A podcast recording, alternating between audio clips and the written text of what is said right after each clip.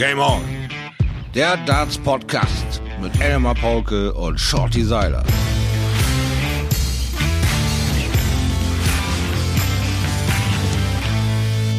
Woran erkennt man, dass ein Dartspieler lügt? Er erzählt von seinem letzten Spiel. Und ich war überragend an diesem Wochenende und freue mich wie Bolle auf diesen 1. Juli. Pfingstmontag ist es, Ladies and Gentlemen. Ein Feiertag, genau der richtige Zeitpunkt, um mit Storti, Schleifstein, Seiler ein wenig zu plaudern. Und er kann so weit entfernt sein, wie er will meinetwegen auch 794,1 Kilometer. Es ist bereits die siebte Folge, schaut. Mir kommt es vor, als hätten wir gestern erst begonnen. Dabei hatte ich gestern überhaupt keine Zeit. Einen toastenden Applaus für den Schleifstein! Hallo in die Runde und ich kann euch fast schon applaudieren hören. Ich bedanke mich recht und auch herzlich bei all den angeschlossenen Funkhäusern und auch bei all euren Neidern. Ihr seid das Salz in meiner Suppe. Nein, Quatsch mit Soße. Wir reden ja davon, dass wir 400 und nee 794,1 Kilometer auseinander sind und natürlich konnte ich das toppen. Der Seiler war sportlich heute. Wir sind bei 794,15 Kilometer. Ich habe einen anderen Stuhl erreicht. Das mit schweren Atemnot, aber ich bin da. Und das am Pfingstmontag. Ja, das macht ja so schnell auch keiner nach. Nicht wahr? Nicht wahr? Bei dem schönen Nein. Wetter, was wir hier ja. haben, die Sonne scheint mir nicht nur aus dem sondern auch Aus auf dem Rücken. sondern auch auf den, nee. Also äh, die Sonne scheint mir auf den schön ist. Ja, ja, hier auch. Blauer Himmel in Oberbayern am Ammersee. Hm. Ja, also kein Wölkchen zu sehen kein Wölkchen zu sehen. Ah, verdammt, ich dachte, das wäre jetzt hier Junikum, weil wir haben eigentlich immer Wolken und heute war wirklich alles blau, 360 okay. Grad und es war immer noch alles einfach ja. nur blau am Himmel. Wahnsinn. Was hältst du davon, wenn wir einfach jetzt mal so 45 Minuten übers Wetter reden? Du lieber Himmel, ich hätte nicht genug äh, Worte muss ich Bist sagen. du denn, äh, wie ist das bei dir in der Family so, wenn du mit Eltern und so telefonierst, ist dann, äh, ist das dann so, äh, ist das Thema Wetter wichtig bei, bei den Seilern? also das ist die Einleitung zu, weißt du, wir haben jetzt echt lange gesprochen und ich mag dich immer noch, aber ich möchte jetzt auch nicht mehr so ganz viel sprechen. Du weißt ja, dass morgen das Wetter tipptopp ist. Ich muss noch mal eben meine Schlittschuh schleifen. Ich will ja einkaufen. Ja. Shorty, ich bin, äh, auch wenn die Sonne scheint, ich bin ein bisschen platt, ganz ehrlich. Es war das äh, dritte Super League Wochenende, äh, war ja äh, am Start. Ich habe für mhm. The Zone kommentieren können, zusammen mit René Eidams. Ich habe mich tierisch drauf gefreut, weil es das erste Turnier seit Mitte März ist, seit diesem äh, doch manchmal zitierten Premier League Spieltag von Liverpool, 12. März, also echt schon eine Weile her. Hab das gestern vor allem auch auf dem Rückweg nach Hause gedacht. Äh, ich dachte, ey, bin ich echt lang nicht gefahren, die Strecke. Und das sind ja so ein paar Minuten, die ich fahren muss. Es hat Bock gemacht, es hat echt Bock gemacht. Aber es war auch lang. Wir haben, wir haben knapp neun Stunden am Samstag und knapp neun Stunden am Sonntag äh, geplaudert. Das ist schon. Ja, und das aus dem Stand, ne? Das aus ist schon eine Strecke. Stand ja, so gefühlt. Und eben, wie gesagt, muss ja auch mit all den Gegebenheiten, die da dann passieren, umgehen. Und äh, da die Jungs dasselbe Problem haben wie du, musst du ja die Leistung, die da gezeigt wird, dann auch in Worte bringen. Und das ist natürlich auch so eine Sache, die sich manches Mal schwierig gestaltet. Die eine oder andere Partie war dann noch ein bisschen zerriger, denn der ein oder andere Nervenzusammenbruch war dann deutlich da. Und da muss man dann natürlich auch irgendwo nochmal in seiner Hülse kramen, wie man das alles in Worte bringt. Du meinst das doch jetzt nicht äh, Jens Kniest. Hast du die Geschichte mit seiner Oma Ilse mitbekommen? Nee, seine nicht. Oma, seine Oma Ilse hat Jens Kniest, als er 14 war, mit zu ihrem Ligamatch genommen. Und sie hat Ach, ihn sauber. also zum Darts gebracht. Und, und als sie vor zwei Jahren wohl verstarb, da äh, sagte er ihr am Grab, dass er Darts-Profi würde, dass er das versprechen würde. Schön. Ja, der hat, Schön mein Gott, der, der hat, der hat äh, der hat nie zu seinem Spiel gefunden. Der hat 14 Matches gespielt und es war äh, nie das, was er eigentlich spielen kann. Also sag mal echt frustrierender kann doch sowas gar nicht laufen, oder? Und wie schwer das auch irgendwann ist, da rauszukommen aus dem Schrott. Ja, absolut Unmöglich, kann ich ganz ehrlich sagen, weil äh, du kannst dir keine Momente aufbauen, wo du Bock findest, wo du Lust hast. Du, du rennst de, deiner Leistung von der Woche vorher hinterher, wo das eben schon 0 zu 7 ausgegangen ist und du hast keinen Punkt, der dich nach vorne zieht. Du hast dir noch den extra Rucksack mit der Emotionalität aufgesetzt, dass du Oma nicht enttäuschen willst. Das, das kann man mir ganz schwer vormachen, dazu sagen, dass man da nicht irgendwie irgendwo irgendwann dran denkt ja, sondern dass das einfach irgendwie äh, passiert. Und dann kommt dieses Wochenende, dieses fürchterliche ja 2.0. Und er macht dasselbe in Grün und, und kann sich wieder nicht aufbauen und kann wieder nicht äh, performen, so wie er es äh, ja gewohnt ist. Und die warmen Worte von von äh, Clemens sind mir auch noch im Ohr, wo er sagt, Clemens, äh, der Jens Knies ist eigentlich ein guter und äh, wir, wir, wir sind alle erstaunt, dass er da so wenig hinkriegt und so weiter und so fort. Also die traurige Geschichte, die Tragödie dieses Wochenendes ist Jens Knies oder dieser Wochenenden, ja. Ja. Der wohl einen kleinen Knick in seiner Performance da erlebt hat. Schauti, wir sind ja beide bekannt als absolute Technik-Freaks. Sowieso. Und äh, wir, wir können jetzt vielleicht verraten, dass äh, eben, weil die Batterie meines Mikrofons ausging, wir schon ja. mal eine Strecke gemacht haben, aber das ist gar nicht schlimm. Äh, was ist, wenn ich dir jetzt sage, äh, warte ganz kurz, ich renn eben mal hoch und hol das Kabel für meinen Kopfhörer, weil der Kopfhörer-Akku auch leer ist. Ich, äh, also es könnte sein, dass gleich ein Kopfhörer quer durch dieses Wohnzimmer fliegt. Das, da ist, davon sind wir nicht mehr weit entfernt. Ich muss Wenn mal du so ganz sagen, kurz also wartest, ich renne nur hoch und hole ein Kabel. Ich habe noch ein Kabel und ich würde es einfach holen. Leck mich am Arsch. So schaut die 1,30 äh, und schon wieder unten und äh, selbstverständlich äh, neue Kopfhörer dabei und ich kann dich wieder hören. Das ist nicht schlecht. Das ist ja nicht Liebe. schlecht, wenn man sich hören kann bei einem Telefonat, ne? Also ich habe mal gehört, dass das so ein, zwei Sachen, die da so Voraussetzungen sind. Man muss sie nicht sehen, man muss sie auch nicht riechen können. Aber hören macht Sinn.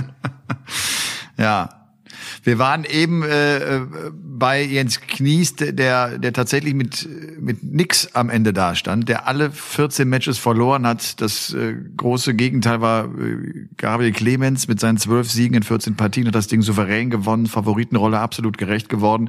Spannend ja. war es ja, äh, dass sich dadurch in der Mitte sich ganz schön getummelt hat. Und ich hatte schon die Sorge, dass äh, vielleicht äh, viel zu früh die Entscheidung gefallen ist, äh, wer denn die vier Viertelfinalisten sind. Es sind ja mhm. am Ende Gaga, äh, Siebmann, äh, Münch und Unterbuchner. Die vier haben sich für das Viertelfinale qualifizieren können. Aber es war tatsächlich erst im vorletzten Match fiel die Entscheidung. Es war unfassbar spannend. Und Sascha Stein hätte sich fast dann auch noch da reingespielt. Ne? Dann fehlte ja. es an, an ein paar Legs. Unglaublich, unglaublich. Der Run von Unterbuchner, der dann danach stattgefunden hat. Und am Ende waren es, glaube ich, wenn ich mich nicht irre hier, ich gehe mal eben auf unser äh, Infoorgan hier daten.de, hat hier eine schöne Tabelle ausgestellt. Da stehen wir Michael Unterbuchner, acht Punkte, 66 zu 60 Lecks mit plus sechs raus. Und der Steuner, acht Punkte, 64 zu 63 mit plus eins raus. Ja. Und damit verliert er also. Das ist natürlich an so einem arbeitsreichen Doppelwochenende ist das natürlich brutal hart, mit so ein paar kümmerlichen Lecks nachher auf der Strecke zu bleiben. Aber ja. ihr bei der Sohn und Sport 1 wurde ja auch nicht müde, es immer wieder zu erwähnen. Leute, es ist so eng, jedes Leck zählt. Also da eine 6-2-Schlappe zu kassieren, war schon fast der Todesstoß. Wenn du da ein 6-4 noch von machen kannst, ein 6-5, dann war das äh, allerhöchste Güte. Und das war dann auch so die Prämisse. Der wollte nicht über die Ziellinie, der Junge, und der andere konnte sich immer noch so auf vier, fünf Lecks ranzocken und dann ging es endlich über die Ziellinie. Es hätte auch deutlicher sein können, aber es war spannend, da hast du recht, richtig spannend. Ja, es war spannend. Und ich meine, und vielleicht noch eins zu Jens Knies, äh, weil auch René ja neben mir saß und der Ähnliches am Wochenende davor erlebt hatte mit nur einem einzigen Sieg. Er sagte, es ist Wahnsinn, ich habe seit langer Zeit am Practice Board nochmal Neuner geworfen. Das kommt bei ihm nicht so oft vor. Also er war in richtig guter Form, er hat auch viel trainiert. René. Aber dann bekommst du es einfach nicht umgesetzt. Dann gehst du in dieses Studio, es ist extrem warm, über 40 Grad warm und irgendwie kriegst du es nicht auf die Reihe und du kommst nicht ins Spiel rein. Das ist dann echt zum ja, Verrücktwerden. Wir waren, wir waren erstaunt, ne? das ist das Problem darüber. Wir waren erstaunt auch über René, ist klar, aber auch er kennt das. Wir sind Einzelkämpfer, ne? das ist ein Highlander-Game. Es kann nur einen geben. Und wenn es eben das Wochenende die Nadel auf dich zeigt, dann bist du derjenige, der verprügelt wird das Wochenende. Und das war leider Jens Knies äh, vorbehalten. Er konnte sich drehen und wenden und lustig bauen, was er auch wollte. Es gelang ihm einfach nichts wirklich Zählbares. Und äh, ja, das ist die Tragödie Tragödie an diesem Wochenende. Ja. Coole Nachricht aus England äh, kam gestern rein, dass man den Sport jetzt äh, wieder äh, ankurbeln will, dass Sportveranstaltungen stattfinden dürfen. Nicht nur die Premier League, die am 17. losgeht, am 17. Mhm. Juni. Und wir haben das inzwischen ja auch in Italien, das Serie A in Spanien mit der La Liga. Und das muss jetzt auch ein Signal für die PDC sein, dass man vielleicht mit der Pro Tour beginnen kann. Klar, alles behind closed doors, ohne Zuschauer. Aber dass man zumindest den Spielbetrieb wieder aufnehmen kann. Wir hatten ja. es ja auch schon äh, in der letzten Folge gesagt. Also da ist natürlich die, die Super League in Deutschland ein wunderbares Beispiel, das auch die Engländer benutzen können, um zu sagen, schaut mal, wir haben einen Lollipop-Man, wir haben also äh, Kleinigkeiten verändert, dass diese Veranstaltung auch stattfinden kann und das hatte überhaupt keine Probleme gegeben. Und so werden sie, davon gehe ich jetzt tatsächlich auch aus, wir werden Ende dieser Woche erfahren, a, ob das World Matchplay stattfindet und ich habe gehört, ähm, dass die PDC tatsächlich auch dann ein, ein Players Championship Turnier austragen möchte, also ein Proto-Turnier in den nächsten zwei, drei Wochen. Schön wär's, ne? Äh, ja, definitiv wäre es schön für alle Beteiligten. Also jetzt ist ja auch der Wahnsinn, ähm, dass sie am Ende noch rein wollen in diese Beendigung des Turnierkalenders so viel wie möglich. Ja, das kann natürlich jetzt Karrieren komplett beeinflussen, weil du innerhalb von sechs bis acht Wochen so viel Turniere, so viel Preisgelder generieren kannst, aber auch verlieren kannst, dass sich in, in acht Wochen die die ganze äh, Rangliste nochmal links auf links gedreht hat in den Positionen ab 20 aufwärts und in die Riegen, wo wir unseren Gaga ja sehen, mit der Problematik auch, gewinnt er die Super League, wer qualifiziert sich dann äh, als zweiter mehr oder minder Deutscher für, für die WM, ist das ja, wenn er über die Pro Tour schon reinmarschiert. Also gibt da noch viele offene Fragen und die Sachen sind dann alle so rasant ähm, quasi jetzt hintereinander weg, dass auch Gaga da noch von mir aus am Ende in zwölf Wochen äh, auf Platz acht stehen kann, weil er drei, vier Turniere abgeräumt hat. Er einfach einen super Lauf hat und lebt und vielleicht den entscheidenden Vorteil hat, hier schon Super League zu spielen, schon zu wissen, wie sich so ein Behind Closed Door Turnier anfühlt, was weltweit gestreamt wird, was die Aufmerksamkeit zieht ähm, und er, er weiß, wie der ganze Kram Kram schon funktioniert und dann vielleicht diesen entscheidenden kleinen Vorteil, weil wir reden ja bei den Jungs am Ende noch so um 10, 15 Prozent, was sie unterscheidet. Nicht 70, 80 Prozent, da sind noch 10, 15 und dann wird das immer kleiner. Je weiter du hochkommst, dann sind es noch 3, 4, 5 Prozent, die dich von äh, dem anderen unterscheiden und da könnten dieser äh, erlebten äh, Super League zu einem Vorteil für Gaga werden. Ähm, ja, und wie sich das dann alles noch bis Ende ähm, äh, übernächster Woche dann entscheidet, wird super spannend sein, weil jetzt kommt auch das zweite Wochenende der Gruppe B und da haben wir auch noch ein paar Hochkaräter drin. Da bin ich auch dran, äh, dran sehr stark dran interessiert, wie da die Verbesserung aussieht. Weil ja. in Gruppe A von ersten zum zweiten Wochenende war doch stark verbessert. Ja, ich habe äh, in diesen Tagen mich mit Nathan Aspinall lange unterhalten, der übrigens äh, sich so ein bisschen Sorgen macht. Er glaubt, dass äh, sollte das World Matchplay stattfinden, die Qualität gar nicht so gut sein wird, weil viele sich wieder reinkämpfen müssen. Und ich glaube tatsächlich, dass diese diese äh, Pandemiezeit gerade für die Spieler, die so ein bisschen weiter hinten stehen, eventuell eine Chance sein kann. Wir haben es auf der Home Tour gesehen, plötzlich kommt so ein Luke Woodhouse mit einem Neuner, den er in der Küche wirft um die Ecke ja. und andere Namen tauchen auf. Etablierte Spieler äh, können nicht die Form abrufen abrufen, die sie gewohnt sind. Also klar, es fehlt jetzt ganz der, klar die Matchpraxis. Es wird spannend zu sehen sein, wie lange sie brauchen, um da wieder reinzukommen. Der Joker, der Joker-Publikum ist nicht da. Ja. Niemand der Superstars kann diese Gewöhnungsschiene ausleben, dass die Zuschauer das äh, Zünglein an der Waage sein können, indem sie den anderen emotional beeinflussen durch irgendwelche Dinge, die der nicht gewohnt ist. Wir kennen das alle noch von äh, Mindhead. Auf einmal kommt ein Wasserball ins Spiel, der Spieler spielt 180, 180 und das Ding boot oder äh, und geht völlig steil in die andere Richtung und er ist völlig verwundert, weil der blöde Wasserball einkassiert wurde. Der spielt da sein Leck seines Lebens und die ganze Halle boot, weil der Wasserball weg ist. Das ist für einen Profi, der das gewohnt ist, eine ganz andere Baustelle als für einen Typ, der sich gerade etablieren will, der sich gerade zeigen will und dann buhen die ihm den Neuner kaputt, weil ein bescheuerter Wasserball durch die Halle fliegt. Dieser Faktor wird nicht auftreten.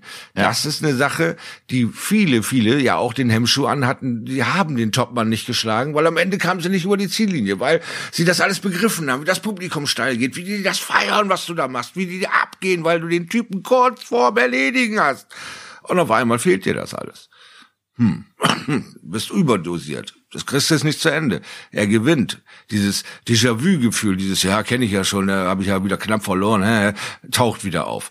Aber jetzt ist kein Publikum mehr da. Das heißt, du bist wirklich mit dem Mann alleine. Und du kriegst ihn an die Schwelle. Und es ist keiner da, der den hochjubelt und peitscht sondern du kannst ihn eins zu eins fertig machen. Das kann vielleicht auch den ein oder anderen Neckbreaker sein für einen Typen wie Chizzy, für einen Typen wie Michael Bernard, äh, äh, Quatsch hier, Michael Smith, die dann eben mit dem Publikum auch kokettieren, genauso wie ein Gervin Price, wenn er da wirklich seine 140er wirft.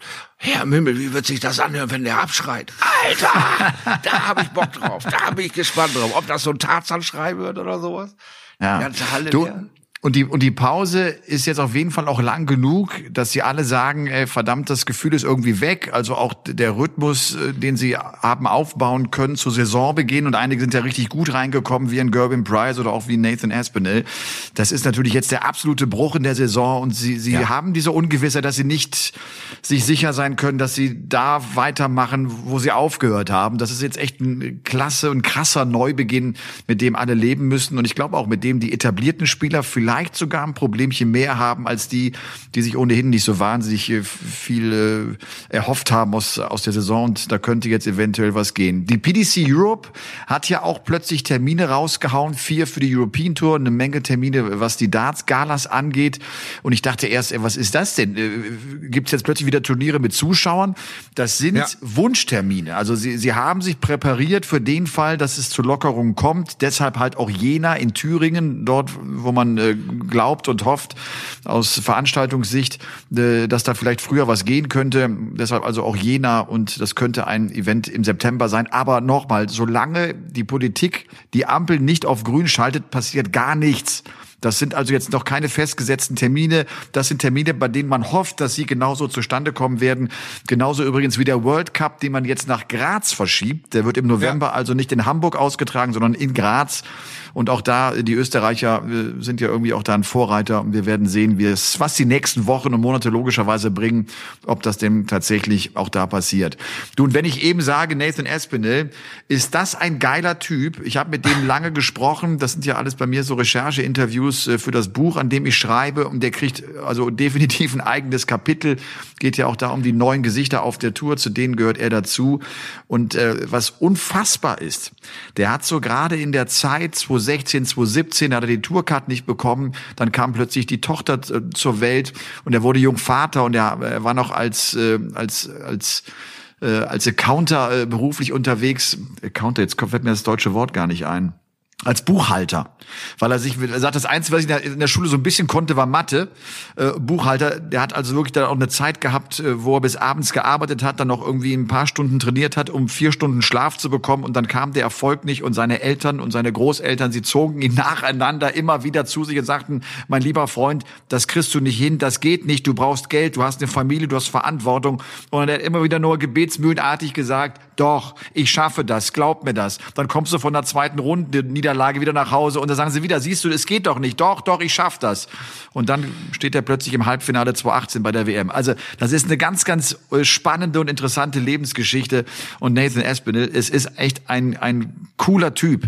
Ein cooler Typ, der ja lange gehofft hat, dass er äh, Fußballer, ne? Fußballprofi wollte er eigentlich werden. Manu hatte, ah. hatte ihn ja auch gesichtet. Er war ein guter Torwart. Und äh, das äh, ging dann mit 14 zu Ende und dann war irgendwie auch klar, okay, Fußballprofi werde ich nicht.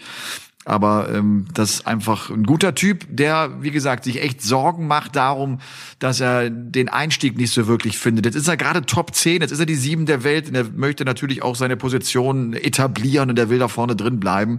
Und äh, da dürfen wir gespannt sein, was denn ja, passiert. Ja, das ist natürlich jetzt aber auch eine Sache, eine sehr ungewöhnliche Story. Das klingt ja super, super spannend. Also äh, da ist äh, viel, viel Feuer drin, äh, das gegen seine eigene Familie trotzdem durchzusetzen und diesen Traum versuchen zu leben.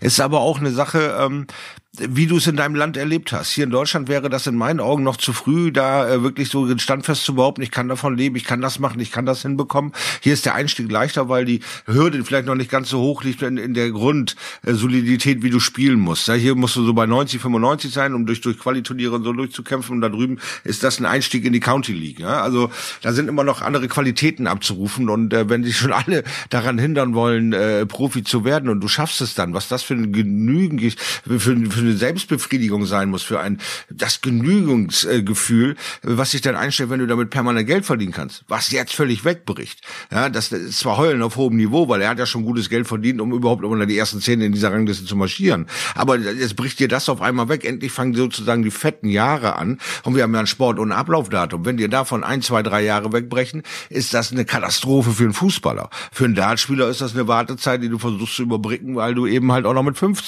wie wir ja sehen mit unserem aktuellen 49-jährigen Weltmeister, mit 50 den fettesten Topf abgreifen kannst. Also für Nathan ist das so, so eine Ehrenrunde drehen, wo er nicht überdrehen im Kopf sollte, um sich selber zu sehr in Frage stellt, weil dann fangen die Brücken wieder an zu brechen, die du aufgebaut hast, um dieses blöde Board zu rocken. Auf einmal stellst du das in Frage, dass du das rocken kannst. Und dann kommen auf einmal wieder die ganz, ganz, ganz bösen, dunklen Gedanken, haben meine Eltern, meine Großeltern, meine Frau vielleicht doch recht. Dann guckst du wieder auf dein Bankkonto und sagst, nein, die haben nicht recht. Ich kann das. so, und dann sind aber wieder ein halbes Jahr vorbeigegangen. Also von daher ist er auch noch gut im Alter, äh, das alles auszuhalten und locker wegzustecken. Dann passiert es halt äh, ein, zwei Jahre später, weil die Qualität hatte, er hat sie nachgewiesen, er wird sie nicht gänzlich verlieren. Und er ist nicht der Einzige, der mit dem Quatsch umgehen muss. Ja? Aber ich ja. bin auf seiner Seite, dass die Qualität der Spiele, die wir ja in den letzten drei, vier Jahren in eine unglaubliche Sphäre gehämmert haben, jetzt erstmal so ein bisschen stagniert. Jetzt muss erstmal wieder Routine rein, jetzt muss erstmal wieder keep it rolling.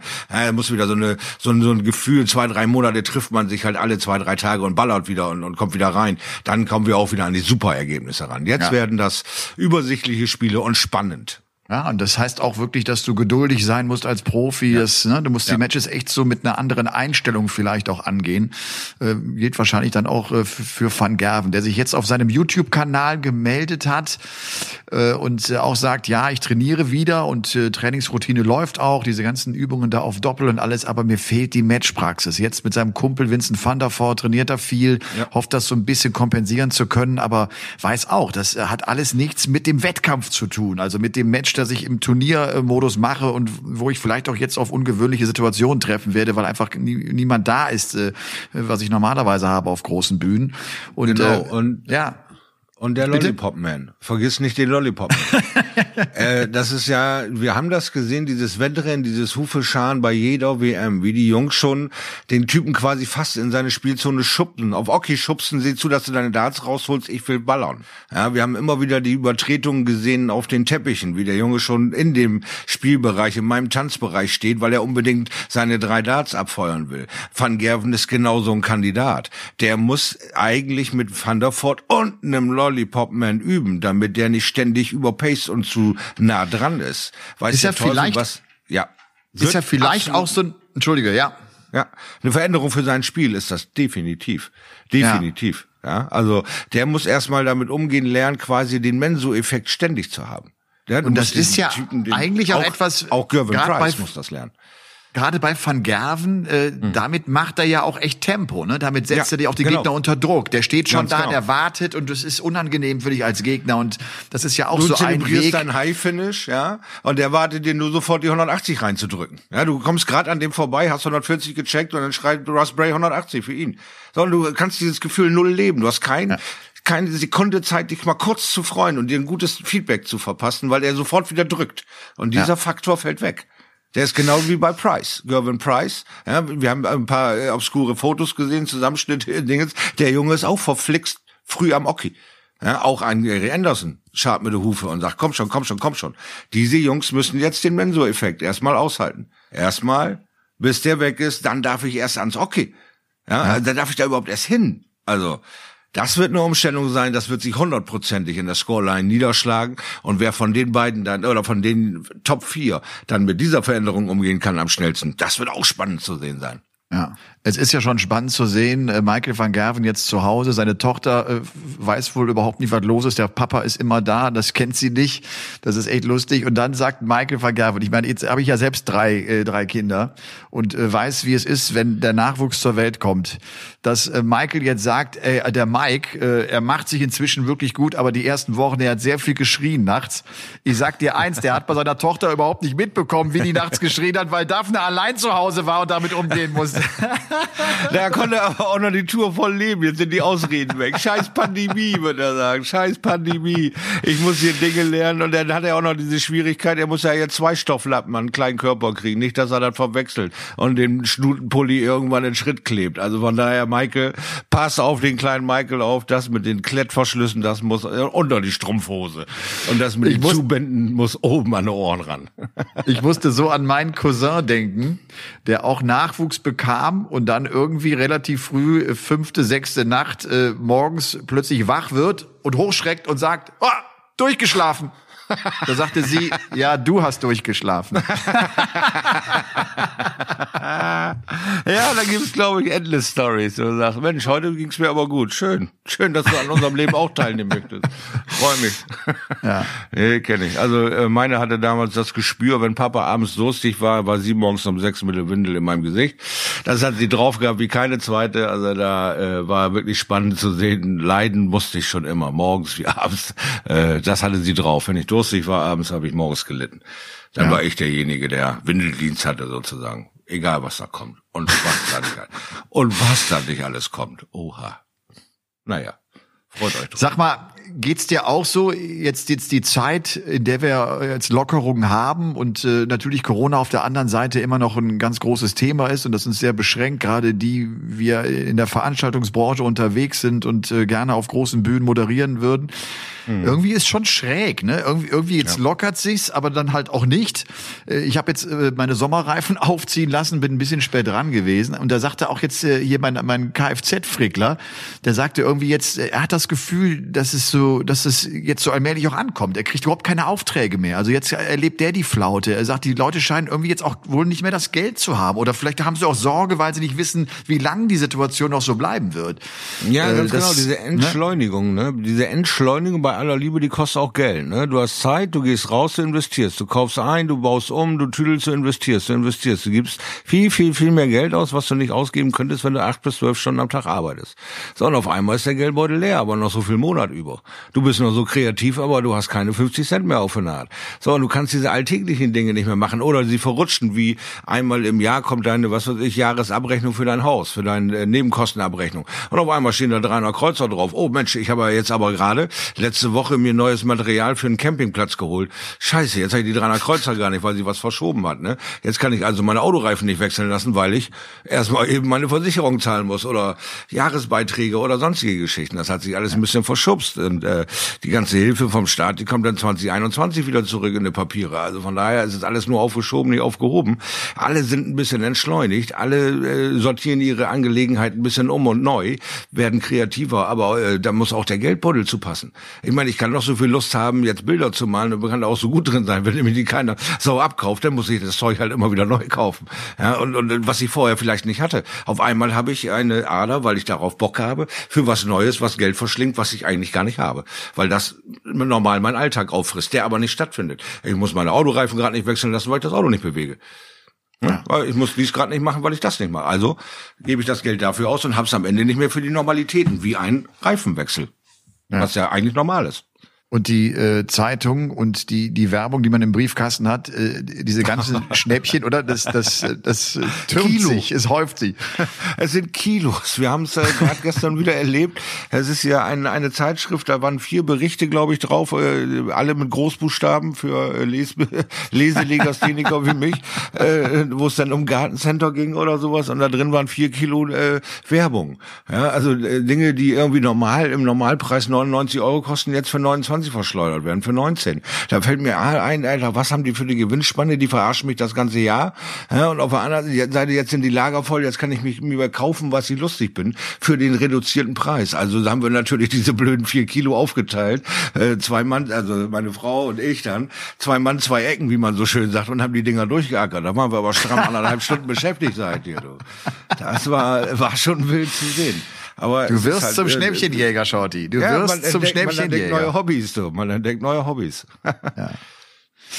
Shorty, äh, letzte Mal aufgrund der Absage Autokido äh, hat es völlig vergessen, äh, mir drei schnelle Fragen für dich zu überlegen. Das habe ich natürlich ah. äh, gemacht für heute. Das ist ja wohl klar. An so einem Pfingstmontag gehört das selbstverständlich mit dazu. Und äh, lass mich äh, mal schnell die erste Frage auch unterbringen. Ähm, wann warst du zum ersten Mal bei einem Profiturnier, bei einem BDO-Turnier? Ein BDO-Profiturnier habe ich erreicht mit 13. Da war, mit 13 schon? Mit 13. Das ist jetzt also 32 Jahre her. Richtig, ja. Scheiße. Äh, ja, da, also damals hatten wir ja in Bremerhaven quasi, wir sind eine Seestadt. Wir haben tonnenweise Tommys bei uns gehabt, die über die Schiffe reinkamen. Wir haben Siemens Clubs gehabt, also haben wir auch Ausscheidungen gehabt und auch Kontakt zu der Dartszene England. Und die Zollinlandklausel damals, ja, so wie Zolli hieß das Ding, hat damals monatlich ein Qualiturnier veranstaltet. Da habe ich einen Monatscup gewonnen und dann gab es das Jahresendturnier und das konnte ich dann auch gewinnen und war mit 13 quasi dann der Teilnehmer äh, der British Open äh, der BDO und bin dann mit meinem Vater und meinen beiden Schwestern da runter äh, nach England und habe äh, quasi äh, das erste Mal ein, ein Profiturnier besucht und habe okay. da dann auch gesehen, dass es quasi einen blinden Dartsportler gab, der auf Zuruf äh, gedartet hat. Ja, wir reden hier von den 90er Jahren. Das ist ein Irrsinn, dass ich damals schon gesehen habe, dass dieser Sport einfach von jedem ausübbar ist, egal welches Handicap er hat. Ich habe Rollstuhlfahrende Dartspielgegner gehabt in Bremerhaven noch und nöcher. Ich habe Blinde gehabt, einarmige, was du möchtest. Ja, also dieser Sport ist für jede Art und Weise Darts geeignet und das ist mir mit frühen Jahren aufgegangen. Und da in England bin ich quasi als Althippie hingefahren. Ja, ich hatte damals Haare bis unter der Schulter, was nur noch so ein bisschen was von meinem linken Auge gesehen, weil mir selbst die Haare dort bis zur Nase gereicht haben. Und dann bin ich aber voll in so eine Flanke reingerannt. Mein, meine Tante, die wir besucht haben, war mit einem Amerikaner verheiratet. Und dieser Amerikaner hat natürlich für das amerikanische Militär gearbeitet. Und diese Jungs haben bekanntlich nicht viel über für Ponys oder für Haare an sich. Irgendwie musst du da absolut unter Kahlschlag leiden, ansonsten bist du kein echter Soldat. Der Kollege sagt mir also so an meinem, zweiten Tag England, komm Jung, wir gehen mal auf einen amerikanischen Base in Barbershop. Und ich denke, geil, mal gucken, was das wohl ist. Ja, 20 Minuten später und ungefähr sieben Kilo Tränen, aber auch acht Kilo Haar hatte ich dann noch drei Zentimeter quasi auf der Birne, was ich mein Haupthaar nennen konnte, hatte ich den amerikanischen Flat-Top-Haarschnitt. Luxus. Das Coolste allerdings kaputt. war, ja, also das war der Oberwahnsinn. Die, die, Geschichte ist 32 Jahre her und du hast ja. sie offenbar noch vor Augen, als wäre sie ja. letzte Woche gewesen. Ich habe viel gelitten, aber ich habe ja damals schon Cosplay geübt und ich wusste noch nicht, was ich werden wollte, aber lange Haare gehörten dazu.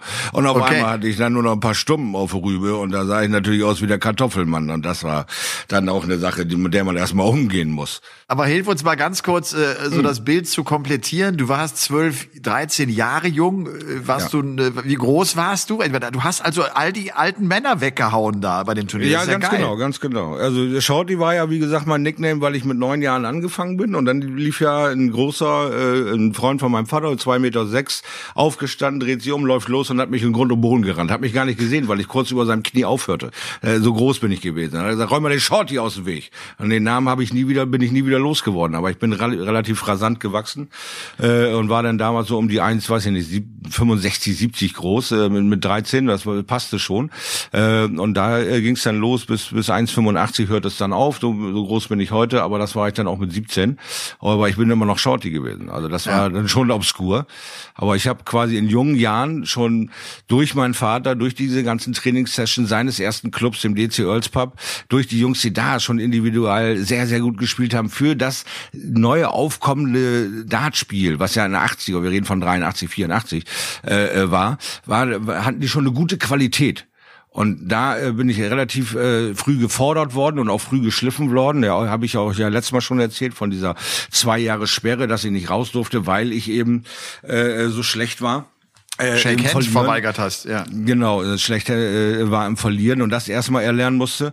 Und dann durfte ich halt zu diesem einen Qualiturnier, das habe ich dann direkt gewonnen. Dann hat er gesagt, na gut, das Jahresturnier tust du dir auch noch an, habe das auch direkt gewonnen und dann hat er mich auch mit nach England begleitet. Ja, und da ich gedacht, oh Alter, ich stehe so unter Beobachtung, also äh, wenn du es weiter spielen willst, benimm dich vernünftig. Und das äh, habe ich dann irgendwie hinbekommen und dann habe ich da darauf folgende Jahr auch meine Freigabe wieder von ihm bekommen. Aber ich war von Anfang an schon auf sehr hohem Niveau unterwegs im Freundeskreis. Die waren okay. einfach schon gut und ich durfte da immer mitmachen und irgendwann war ich denen ebenwürdig und irgendwann war ich dann auch der Leader dieses Teams, weil ähm, da war ich dann äh, mit 13 bin ich eingetreten, ich glaube 15, 16 war ich. Da war es dann äh, immer besser und dann seitdem spiele ich quasi Bremer erste Liga. Ist ja und, äh, eine Frage, die wir oft auch äh, im, im Kommentar gestellt bekommen, irgendwie äh, ich bin äh, 14, 15 Jahre alt und spiele in 60er ja. Average, ist das schon gut? Wie gut warst du damals? Hast du schon so ein Average also, von Anfang Mitte 80 gehabt? Gehabt? Also man muss äh, da mal ganz klar festhalten, das war damals gar nicht unser Begehr, das überhaupt auszurechnen. Das hatten wir überhaupt nicht auf der Pfanne. Wir haben einfach nur Dart gespielt auf dem Niveau, was eben halt da war. Mal hast du einen guten Gegner gehabt, mal einen schlechten. Aber du hast ja immer wieder die eine Prämisse verfolgt, du musst gegen bessere spielen, um dich zu verbessern. Ja, wenn ich mit meinem Kumpel spiele aus Jux und Dallerei, dann bleibt es auch halt auch immer dabei. Ja, der eine ist ambitionierter, der nächste ist verbissener, der andere möchte sich gar nicht groß entwickeln, sondern einfach mit Kumpels treffen, nebenher ein bisschen Dart spielen. Der andere hat vielleicht Interesse, mal sein Sport, sein Hobby bis zum Nationalteam zu treiben. Und das war, äh, meins war immer, ich wollte einfach besser sein, weil ich war der Kleinste, ich war 13. Ich wollte immer die alten Männer schlagen am Dartboard und wollte immer gegen sie gewinnen. Und das war so mein Ansporn, äh, da mich immer zu verbessern. Aber da auf Averages zu gucken, äh, ist uns gar nicht eingefallen. Also ich könnte es nicht mehr einordnen, muss ich ganz ehrlich gestehen. Das ist auch in meinen Augen so neu aufgeploppt, seit die PDC bei uns ist, dass Averages ähm, Schlagzeilen sind, um für diesen Sport zu begeistern. Dass der dem Ganzen so viel Bedeutung beigemessen werden, weil es ja immer Weltrekorde dann sind, wenn er ein 118er, 123er in den verschiedenen Disziplinen spielt. Aber damals war es nicht wichtig. Ich, ich glaube nur halt von der Einsatziererei in der Liga war ich halt immer von Anfang an in der ersten Bremer Liga, weil das Team meines Vaters da gespielt hat. Ich bin in das Team eingetreten, war deswegen Erstligaspieler und wurde da immer von Besseren geschliffen. Und irgendwann war ich da halt auch in der Lage, dass ich als sehr guter Dartspieler galt. Ja, ich glaube halt, der Average äh, ist deshalb auch irgendwie dann vielleicht in Mode gekommen. Klar, er hilft den Spielern, mhm. um zu sehen, wie gut sie sind, aber er hilft natürlich auch dem Zuschauer, vielleicht auch dem Laien, ein Spiel einzuordnen. Ne? Du kannst mhm. an, anhand des Averages, der, wir wissen das alle, nicht, nicht, nicht, nicht die, die ganze Wahrheit ist. Es ja. hat viele Komponente, eine Qualität eines Spiels zu bewerten, aber das ist schon irgendwie so ein Maß, äh, an dem du erkennen kannst, was ich hier gerade sehe und, und, und genau. wie gut die gerade sind. Dass also du das, den ja. bestätigen kannst halt immer wieder oder auch ausbauen kannst nach oben, um deine Leistung für dich selber zu definieren. Ja, hast du ja, recht. aber man, manche, manche erschrecken halt auch dabei oder, oder verkrampfen dabei, weil das Spiel sich gut anfühlt, aber deine Zahlen sagen genau das Gegenteil. Aber du hast halt dieses spannende Spiel, ne? Jeder wirft sechs Darts auf Doppelt und dann trifft der, dann trifft der. Du bist voll elektrisiert, aber dieses Spiel ist eigentlich sehr übersichtlich. Ja. Das ist eben so der Nachteil. Frage Nummer zwei. Wie lange brauchst du, um einzuschlafen? Oh, in letzter Zeit brauche ich dafür eigentlich nur Big Bang Theorie in Warteschleife. Wir sind ja Netflix-User, also schalte ich Big Bang ein und irgendwann in der zweiten, dritten Folge knacke ich weg. Ach komm, du du du du, du schläfst beim beim Fernschauen ein. Ja, meistens dann hier nur auf dem Sofa so ein bisschen äh, äh, Fernsehen an und dann penne ich ein, dann werde ich wach und dann gehe ich ins Bett. Ja. Also dann brauche ich aber auch nur noch so, also ich laufe hier ungefähr zwei Wochen über meinen Südhang äh, rüber, dann, wenn ich an der letzten Eiche vorbei bin und dann mein Bett sehe, äh, dann brauche ich aber nur noch eine Minute zum Einschlafen. Ja. Okay. Also ich bin jemand, ich, ich schlafe, das ist jetzt kein Quatsch, hm. ich schlafe innerhalb von zehn Sekunden ein. Oh, wow. Also ich, ich lege gut. mich hin und schlafe ein. Ich war vor ein paar Wochen bei Pro7 mal bei einer Samstagabendshow dabei, wer schläft, hm. verliert. Und da hatten wir so einen Schlafexperten da. Und das fand ich ganz interessant. Das wusste ich nicht. Also du, dein, dein Schlaf wird meistens mit dem Alter schlechter, weil du halt genauso wie alles andere auch Erfahrungen sammelst auf deiner mhm. Festplatte irgendwo und die deinen Schlaf dann irgendwann beeinflussen. Also es ist gar nicht ah. so untypisch, dass wenn du mal in so einem stolzen Alter bist wie ich beispielsweise oder vielleicht sogar noch älter, das soll es ja auch geben, dass, dass dein Schlafverhalten sich äh, dann tatsächlich verändert. Also, aber oh. ja. Aber ich leg mich hin und äh, sage, ich schlafe und dann schlafe ich, dann schlafe ich einfach. Ja, ja, also das, äh, es, es bedarf keiner großen Übung, es bedarf keiner großen Kunst. Das ist einfach, Nein. ich werde dann müde, merke ich, okay, dann lehne ich mich an an der Couch und dann weiß ich, in den nächsten fünf Minuten knacke ich ein. Dann werde ich aber auch meist so, lass mich lügen, wenn, wenn alles gut geht, Viertelstunde, 20 Minuten später wieder wach und merke, oh, jetzt kannst du auch ins Bett gehen. Dann wird hier alles ausgemacht. Äh, das, das nimmt noch mal zwei, drei Minuten in Anspruch und dann bin ich aber auch so bums wieder weg. Ich liege dann im Bett, batsch und bin dann auch wieder weg und denk nicht noch mal den ganzen Tag durch. Also von daher, das ist schon ganz cool, ja. Was ist dir wichtiger? Sauberes Bad oder saubere Küche? Sauberes Bad oder saubere Küche? Was ist denn das für eine Ansage? du Scheiße.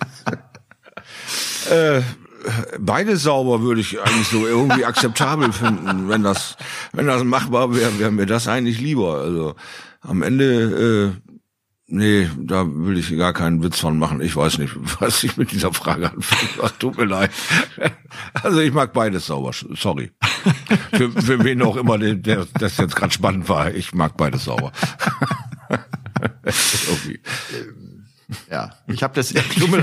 mir fiel das, mir fiel das. Ich mag beides auch sauber. Also das, mir fiel das nur irgendwie ein, dass ich über letztens überlegt habe, so was, womit fange ich an? Und mir ist die Küche wichtiger. Also ich räume die Küche lieber auf. Das ist ein ganz spannendes Thema gerade übrigens, äh, das wir hier haben, dass viele äh, fesseln wird und sie werden äh, den Puls nach oben schrauben auf circa 180. Also es ist ja. ja. nicht so, dass ich meine WC-Enten hier verhungern lasse. So ist es ja nicht. Also, wir haben ja unseren Auslauf und treffen uns auch öfter mal im Kreis. Ne? Aber es ist dann doch eher so ein Arbeitsverhältnis, als dass sie ja. mir wirklich am Herzen liegen. Die PDC Home Tour, sie bewegt sich in Richtung Zielgerade. Wir sind ja. ja sozusagen in den Playoffs und äh, wir hatten 32 Gruppensieger, die jetzt sozusagen diese Playoffs spielen, aufgeteilt in ähm, acht Vierergruppen. Die Sieger, diese acht Spieler, werden dann das Halbfinale bestreiten. Also Leute wie Rob Cross sind beispielsweise schon im Halbfinale drin. Gestern hat Joe Cullen sich durchgesetzt und das, obwohl er gerade umgezogen ist. Und er sagte auch, hab überhaupt nicht trainieren können die letzten zwei Wochen. Wir räumen nur. Äh, spielt manchmal keine Rolle. Das ist das ist das Verfluchte. Ne? Das spielt manchmal keine ja. Rolle und du hast dann trotzdem das Niveau. Die Frage ist halt irgendwann, ob es die Konstanz, äh, ob es der Konstanz gerecht wird. Aber für einen Abend kann das funktionieren. Ja, genau, weil du auch mit null Erwartungshaltung rangehst. Du weißt unterbewusst, ich war, ich kann Dart spielen. Du hast deine Erfolge auf Uhr, ist kein Thema. Du erwartest nichts von diesem Tag, weil du genau weißt, ich war ein böser Junge. Ich habe Joggen vorgezogen, ich habe einen Umzug vorgezogen, ich habe alles getan, um meinem Sport nicht gerecht zu werden. Also was soll ich von ihm erwarten? Ich nehme einfach, wie es kommt. Und dann kommt es und kommt und kommt und du grinst und grinst und grinst. Und mit diesem einfach nur von Anfang an tollen Highlight-Gefühl schwebst du durch den ganzen Abend und niemand kann dich anbocken. Ich hätte ja gedacht, Chris Duby, Geburtstagskind, Randale Bruder, Hollywood, geht da äh, richtig schön mit ihm steil, aber nein, das beste Gefühl, den geilsten Tag hatte Joe Cullen. Also ja. easy peasy, so durchgerockt, ohne dass was, er irgendwas erwartet hat. Und was die Jungs halt können, ist, dass wenn es mal läuft, äh, das Gefühl kennen sie logischerweise, das leben sie mhm. dann auch. Also die erschrecken ja. dich davor, die genießen das und dann lassen ganz sie genau. einfach schön fliegen, die Dinger. Ne? Ganz genau, ganz genau. Und das ist eben das, was wir ja schon mal angesprochen hatten, wenn du keinen Stress hast, kein Publikum hast, keinen Druck hast, kannst du es einfach in deiner Küche laufen lassen. Du hast es erwähnt, Luke Woodhouse, Neuner in der Küche. Hallöchen, wann ist dir das mal passiert? Ja, beim letzten Frühstück machen. Was? Wie, wie, wie meinst du das denn jetzt hier? Ja, die Sausage brutzeln in der Pfanne, die Baked Beans sind auf dem Herd und du schützt erstmal neun und zum Warmwerden. Hallo Tag. Wunderbar. ja, Chris Doby übrigens ist 30 geworden. Ja. Äh, du hast es eben gesagt, er hat äh, dann in dieser Gruppe 6 noch mitgespielt. Und du vielleicht auch noch eine Frage, die äh, an mich gestellt worden ist vom Christian. Äh, ich glaube, haben wir auch schon mal beantwortet. Und, und äh, wer die Tour auch äh, intensiv verfolgt, der, der kennt die Antwort. Ist es erlaubt, während eines Matches ein Set Darts zu verändern und sogar auch zu wechseln? Ja. Sollten wir ja, Peter Wright vielleicht mal fragen.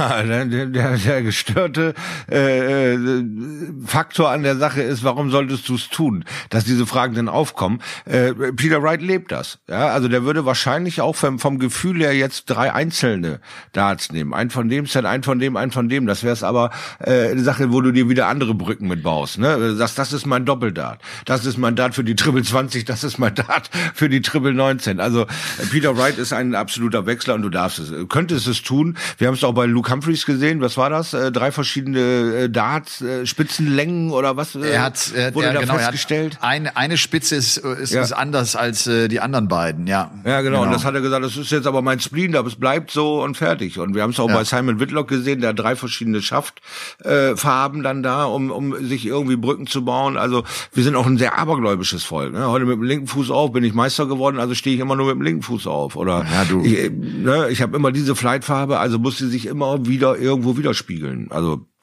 sind so, so kleine Anker, ne? so kleine. Anker, die du ja im genau. Mentalsport genau. einfach versuchst zu legen, die Richtig. dir meistens überhaupt nicht helfen. Äh, Van Gerven ja. hat ja äh, jetzt auch nochmal ganz äh, schlank erzählt, er würde glauben, dass er, wenn du ihm auch ein paar Messing-Darts gibst, das sind die schönen, dicken Dinger, dass er mhm. 70 Prozent der Jungs auf der Tour äh, bezwingen würde. Mit aller Bescheidenheit natürlich, die wir von Michael van Gerven kennen. Das Gute an der Sache ist, ich habe diese Messing-Dinger ja immer im Hause äh, der Sohn und, und Sport einspielen dürfen und ich treffe damit auch, was ich will. Ich würde mich nur nie damit raustrauen. Nie im Leben würde ich mit diesen Brassbonschen rumspielen auf dem Turnier. Aber es funktioniert, ob du es glaubst oder nicht. Die Scheißdinger fliegen wirklich korrekt. Und äh, da hat ja ein Dart ungefähr die Dicke von zwei Darts. Das heißt, da musst du wirklich ein links, ein rechts, einen in der Mitte, damit du die 180 auch triffst. Du kannst ja. da nicht den einen auf den anderen werfen, dann pluppt er einfach raus, weil das Trippelfeld ist gar nicht breit genug dafür. Also voll geil, die Dinger. Aber sie funktionieren, ja. Ja. Sag mal kurz Ausblick, wenn wir äh, nochmal zur Super League zurückgehen, Ausblick für die Gruppe B. Äh, wird Daniel Klose, glaubst du, das jetzt machen? Ich meine, das Wochenende hat ja auch gezeigt, dass zum Beispiel Spieler wie ein Sascha Stein, der, der fünf Siege eingefahren hatte, auf einmal gar nichts mehr gewann. Äh, Daniel Klose, Dragutin Horvath, Nico Kurz, die jetzt da oben stehen in dieser Gruppe äh, B. Wird sich da was tun oder sind das für dich auch die Spieler, die es am Ende machen werden? Ähm, jetzt hatte Daniel Klose 14 Tage Zeit, 14 Tage Social Media, äh, 14 Tage die Überraschungseffektnummer, äh, diese Ausfragerei vielleicht, wenn er Pech hat, setzt das Denken ein. Wenn er Denken einsetzt, wie ich muss das jetzt äh, wiederholen, ich muss denen zeigen, dass ich kein One-Hit-Wonder bin. bin. Das sind Pakete, die er sich nicht auf den Rücken schnallen sollte, aber die so verflucht schwierig sind zu vermeiden. So, ja. jetzt werden wir sehen, äh, Daniel Klose hat eine tolle Arbeit abgeliefert, aber ein Mike Landorf schuldet uns was. Ja, der hat äh, so viel Ambition, so viel äh, in seinem Erfahrungsköcher, der wird alles geben, um da noch mal was zu verändern. Das heißt also, dass ein Money Builder und ein Daniel Klose für mich doch noch in Gefahr sind, dort äh, richtig was mit Mike Langdorf zu tun zu kriegen. Äh, ja. René Adams wäre schon für mich eine fette Überraschung, wenn er noch irgendwie was verändern würde können, um dort oben was zu, dass er seine, ich mein, seine Ausbeute erhöht, klar. Aber der hat ja, hm. der hat ja eigentlich die Ausgangsposition, die Christian Bunse an diesem Wochenende hatte, ist mit einem Sieg da rein. Bunse hat gut gespielt, finde ich, vor allem ja. am Samstag gut gespielt. Stimmt. Ich habe ich hab bei dem trotzdem insgesamt irgendwie noch eine größere Erwartungshaltung, weil er einfach jemand ist, der die Tourcard hat, der auch alle Players ja. Championship Turniere bestreitet, der auch den Van Gerven in diesem Jahr mal geschlagen hat. Also mhm. ich mhm. warte bei dem auch darauf, dass er in so einem Super League mal richtig einen rausknallt. Das hat er nicht getan. Aber dann, klar, also wenn René, der genauso wie Carsten Koch bei einem Punkt steht, die müssen müssen jetzt natürlich eigentlich alles gewinnen, wenn sie da vorne mit dabei sein wollen. Wir haben es gesehen, sieben, acht Punkte brauchst du. Der hat noch sieben Matches vor sich, also er kann höchst, ja. höchstens eine Niederlage sich leisten, glaube ich. Ansonsten ist er äh, dort äh, nicht mit dabei. Ja, also vielleicht nicht unbedingt ja? als Zweiter. Ja, ich sag mal, für die Klose vielleicht nicht unbedingt als Zweiter, aber vielleicht kann er sich vor Money Bilder behaupten am Ende und wird dann noch Vierter in der Gruppe. Aber ich, ganz, ganz ehrlich, ich stimme mit meinen äh, Erwartungshaltungen überein und sage, der Mike Langdorf müsste eigentlich unter die ersten vier sich noch reinspielen können jetzt am zweiten Wochenende. So, ansonsten wird sich da oben nicht viel äh, verändern. Der Nico Kurz äh, hat irgendwie mit angezogener Handbremse trotzdem fünf Siege hingekriegt, ist nicht an sein Limit rangekommen, nicht an seine eigene Erwartungshaltung. Da ist also auch noch viel los im zweiten Wochenende. So, Manny Bilder ist halt ein alter, ausgefuchster Hund, so wie ich, der schnappt halt zu und zack, hat seine vier Punkte geholt. Tolle Ausbeute. Mal sehen, was er am zweiten Wochenende hinbekommt, wenn der Mike Langlauf in Form gekommen, können die beiden sich da boxen um, den, um, um die Plätze, denke ich. Ja. Also, je nachdem, Und wenn an einem Pfingstmontag die Sonne scheint hm. in Bremen, äh, dann glüht bei den Seilers der Grill oder was, was macht ihr heute noch am Feiertag? Wie wird der Tag nee, aussehen? Äh, heute werden wir tatsächlich Rouladen einwickeln. Heute das ist doch, das ist doch dein, das ist doch dein Gericht, ja, oder ganz nicht? genau, ganz genau. Deswegen schabt die Frau auch schon mit der Hufe und sagt, Leute, wenn ihr das jetzt diesmal nicht hinkriegt, ihr One-Hit-Wonder, dann gibt's aber eine over Zähne. Ich habe Hunger. ich werde also gleich die Mary Poppins machen, mir eine schöne Schürze umschneiden und dann geht das los. Okay. Rouladen gebrutzelt. Mhm. Ich drücke dir die Daumen, dass das gut gelingt. Ich, ich drücke auch, auch Wiebke die Daumen. Ja. Und äh, wünsche dir einen schönen Tag. Wir hören uns nächste Woche. Dann wissen wir, wer im Viertelfinale steht in der Super League. Dann wissen wir ja. übrigens auch, ob es World Matchplay wahrscheinlich stattfinden wird, ob es mhm. jetzt bald Players Championship Turniere äh, geben wird. Das äh, wird eine spannende Woche sein. Ja. Ja, das denke ich auch. Ich wünsche dir dann am Wochenende viel Vergnügen mit der Gruppe B. Ja. Und dann werden wir ja mal am Montag sehen, was wir da alles so feststellen konnten und auf was wir uns darauf folgendes Wochenende freuen dürfen. Also, halt die Ohren steif und äh, schönen, schönen Feiertag noch. Mach's gut. Jo, dir auch.